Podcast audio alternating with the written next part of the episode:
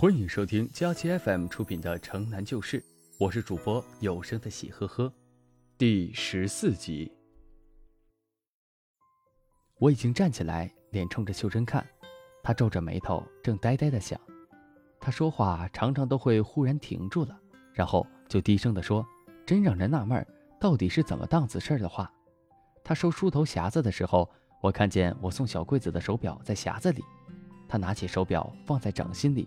又说：“小桂子他爹也有块大怀表，可是死了，当了，当了那个表，他才回的家。这份穷就别提了。我当时就没告诉他我有了，反正他去个个把月就回来。他跟我妈说，放心，他回家卖了山底下的白薯地，就到北京来娶我。千山万水，去一趟也不容易。我要是告诉他我有了。”不也让他惦记着？你不知道他那份情谊多深。我也没告诉我妈我有了，说不出口。反正人归了他，等嫁了再说也不迟。有了什么？我不明白。有了小柜子呀！你不是刚说什么没有了吗？我更不明白。有了，没了，有了。没了，小英子，你怎么给我扰乱？你听我给你算。他把我给小桂子的表收起来，然后用手指捏着算给我听。他是春天走的，他走的那一天天多好啊！他提着那口箱子，都没敢多看我。他的同乡同学有几个送他到门口的，所以他就没好再跟我说什么。他在头天晚上，我给他收拾箱子的时候，我们俩也说的差不多了。他说：“惠安的日子很苦，有办法的都到海外谋生去了。那儿的地不肥，不能种什么，白薯倒是种了不少。他们家常吃白薯，白薯饭、白薯粥、白薯干、白薯条、白薯片，能叫外头去的人吃出眼泪来。所以。”他就舍不得让我这个北边人去吃那个苦头。我说可不是，我妈就生我独一个女儿，跟你去吃白薯，她怎么舍得？他说你是个孝女，我也是个孝子，万一我母亲扣住了我，不许我再到北京来了。我说那我就追你去，送他到门口，看他上了洋车。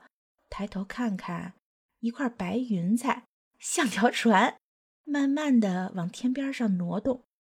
我仿佛上了船，心是飘的，就跟没了主似的。我送他出去，回到屋子里来，恶心要吐，头也晕，有点后悔没告诉他这件事儿，想追出去，也来不及了。日子一天天的挨，他就始终没回来。我肚子大了，瞒不住我妈。他急着盘问我，让我说不出道不出的。可我也顾不得害臊了，就告诉了我妈。我说他总有一天回来，他不回来，我去。我妈听了，拿手堵住我的嘴，直说：“姑娘，可别这么说。”这份丢人呀！他真要是不回来，咱们可不能嚷嚷出去。就这样把我送回了海淀。